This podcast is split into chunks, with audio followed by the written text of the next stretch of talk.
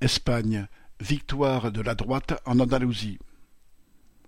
Avec plus de 43% des suffrages, soit deux fois plus qu'aux élections précédentes, le Parti populaire, PP, a obtenu dimanche 19 juin la majorité absolue au Parlement régional d'Andalousie, après 37 ans de pouvoir socialiste qui ont dégoûté les électeurs de gauche et les classes populaires.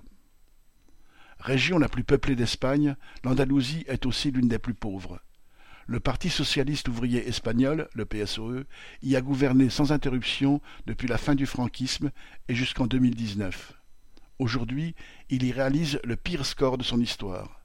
Le PP, grand parti de la droite traditionnelle, a progressé partout et a complètement avalé l'électorat centriste.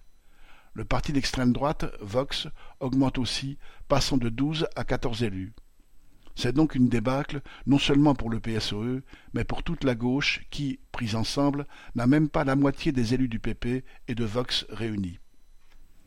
À l'aggravation des conditions de vie des classes populaires, au chômage qui touche officiellement 20% de la population de la région, à la dégradation continue des services publics, se sont ajoutés, depuis une douzaine d'années, plusieurs scandales de corruption touchant notamment le PSOE et les centrales syndicales. Mais surtout, au-delà de la région, le mécontentement vise le gouvernement espagnol, dirigé par le socialiste Pedro Sánchez, en coalition avec le Parti communiste et Podemos. Beaucoup, en Andalousie, ont gardé en travers de la gorge la répression de la grève des métallos de Cadix à l'automne dernier, où le gouvernement, guillemets, le plus progressiste de l'histoire, comme il aime à se présenter, n'avait pas hésité à envoyer un blindé de la police contre les grévistes la candidate de Vox a pu jeter cet épisode à la face de la gauche dans un débat télévisé pour se présenter comme la seule vraie amie des travailleurs.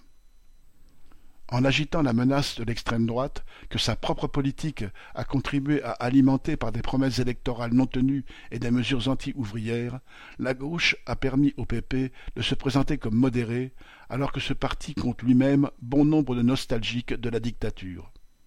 Pourtant, elle ose encore affirmer qu'un objectif est atteint, puisque Vox n'a gagné que deux élus et n'entrera pas à l'exécutif régional.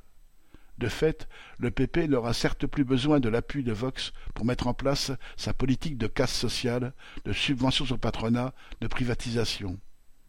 Avec de pareilles guillemets victoires des classes populaires, on se demande ce que serait une défaite. Les travailleurs n'ont pas à pleurer sur le sort de la gauche parlementaire.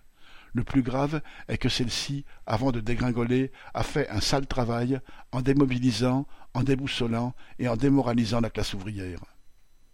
Laura Samos